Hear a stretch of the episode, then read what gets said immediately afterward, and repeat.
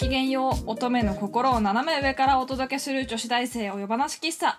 お越しいただきありがとうございます。日本文化系女子大生みどりです。アート系女子大生ももです。このラジオではつれづれを慰めにお茶会を開いた女子大生が一つの単語から会話を広げ乙女感満載で。空からハゲまで。好き勝手に物を喋っていきます。本日も一席お付き合いのほどよろしくお願いいたします89席目でございます。本日はアップルティーをお供にポートフォリオから会話を広げていきたいと思います。さあアップルティーはうん普通にアップルティーでした。かもなく不可もなくって感じ。そうなのね。普通のアップルティーでした。はい紅茶ですね。いいよね。冬になるとやっぱリンゴ食べたくなるよね。そうね。焼きリンゴとか。アップルパイとかね。あアップルパイ今度作りますよ。そうだよそうじゃん。うん作り作るよみんな食べてね。食べたい。OK はい。ということでポートフォリオでございます。作ったことある？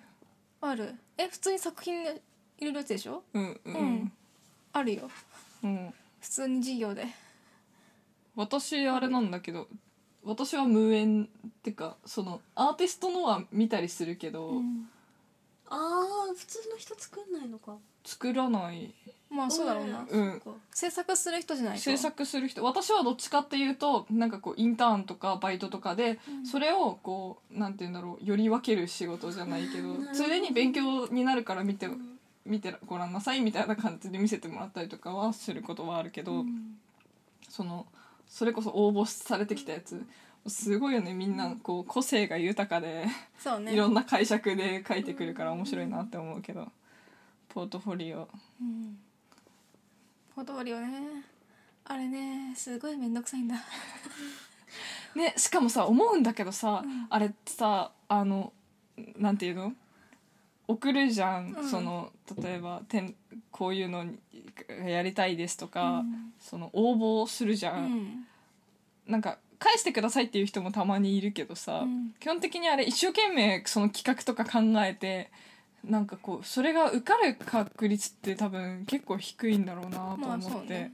なんかすごい努力だなと思っていちいちそのなんていうの展覧会の内容とかさ、あ考えたりしてさで自分の作品もこんなことがありましたって一生懸命うん。自分こんな作品ありますっていうのをさつけてさででしかもさあの第三審査ぐらいまであったりするとーさ、うん。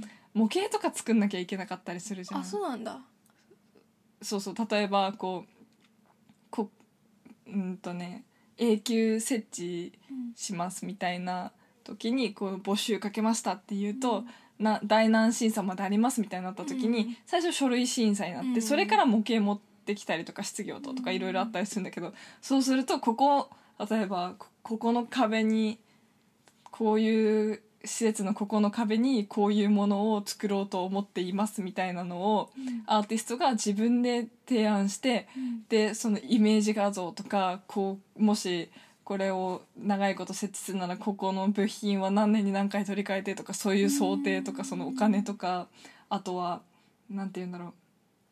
あので模型その次の段階ぐらいだともう模型とか持ってきてこういうイメージになりますっていうのを見せて選ばれるみたいな感じだから。まあ、大きな仕事が入ってくるアーティストってまあそれなりのちゃんと自分の活動を認められてたりするとは思うけれどもそれにしてもさすごい熱量がなきゃできないだろうなと思ってそうねすごいなってなんかでしかもさぼその中で一人とかしか選ばれないわけだから、うんすごく確率はひ低いってほどでもないけど低いじゃん。そうだからそう第3とかで落とされたらもう絶望感がすごいだろうなと思って。ね。ね。うん。なんかいろんな業界別にさうん。ポートフォリオも作んなきゃいけなくてうん。なんかゲーム系だとうん。デッサンとかうん。あのー風景画とかそういうのをあのーたくさん入れたりとかうん。なんかいろいろ傾向があるみたいで。うんだからかな私が前見たやつはそのいろんなアーティストがいたから、うん。本当にバラバラで作り方があなんかすごい画像いっぱい入れる人もいればうん。文字だけの人もいればすごく丁寧に自分の過去の作品をちゃんとなんかこう自分のこういうのやりましたみたいな人もいればすごいざっくりベベベって貼っつけただけの人もいたりとかそうそう面白かったね。うん。いろいろあるんだなと思って。前でもちょっと楽しいかもなと思った。なんかこうその展覧会出すって決めうん。るとその展覧会にもし自分が出品出展するとしたらこういう風なものを作りたいなみたいなのを一生懸命想像してみんな書いてくるからすごいね。それは楽しそうだなって思ったけど、なんか紙に書くだけならいいけどさなんか例えば全部計算してさここを何何平方メートルの場所だからここにどういう感じでどう置くとかそういう風なのまで考えた上で結構図をつパソコンで作ったりとかするの大変じゃんう。ん大変だよでそういうのを思うとすごいなんかその努力がこう選ぶ側としてもさその熱量にちゃんと応えなきゃいけないなっていうのはすごい思ったよね。面白いねいろんな視点があってここにいると。そうね。アーティスト側と見る側と。でもやっぱりそのなんていうんだろうどれどれだけあのコンセプトに添えてるかみたいなところはあったりするよね。作品とうん一致してるかとか。うん。意外とねそういうので選んじゃうよねみんな。ああそうなのね。うん。だからちゃんとその意図を汲みうん取りつつ自分のやりたいことをこううまく絡めていけるといいのかなと思って。ね難しいよな、筋が通ってる作品がいいってことか。うん。全体との。うんそうね。まあそうじゃなくても面白そうなのがあってもいいっては思ってる人もいるけど、うん。でもこうなんて言うんだろうな。そうじゃないにしてもなんか結局こう全やっぱりねキュレーター側も全体で見るからさ、うんそうなってくるとこうなんて言うんだろうあまりにも違う毛色のもものうんそれはまあ別にいいのかな。なんて言うんだろう。なんかでもバランスがあるからさ、うんとかこうあまりにもコンセプトに沿わないとちょっと違うなってなっちゃったりするし、ぱでもそれも展覧会とかによって全然違うだろうしね。そうね。うん。合う合わないだろうな。あなんかそのまあちょっとそれそれちゃうんだけどさ、うん。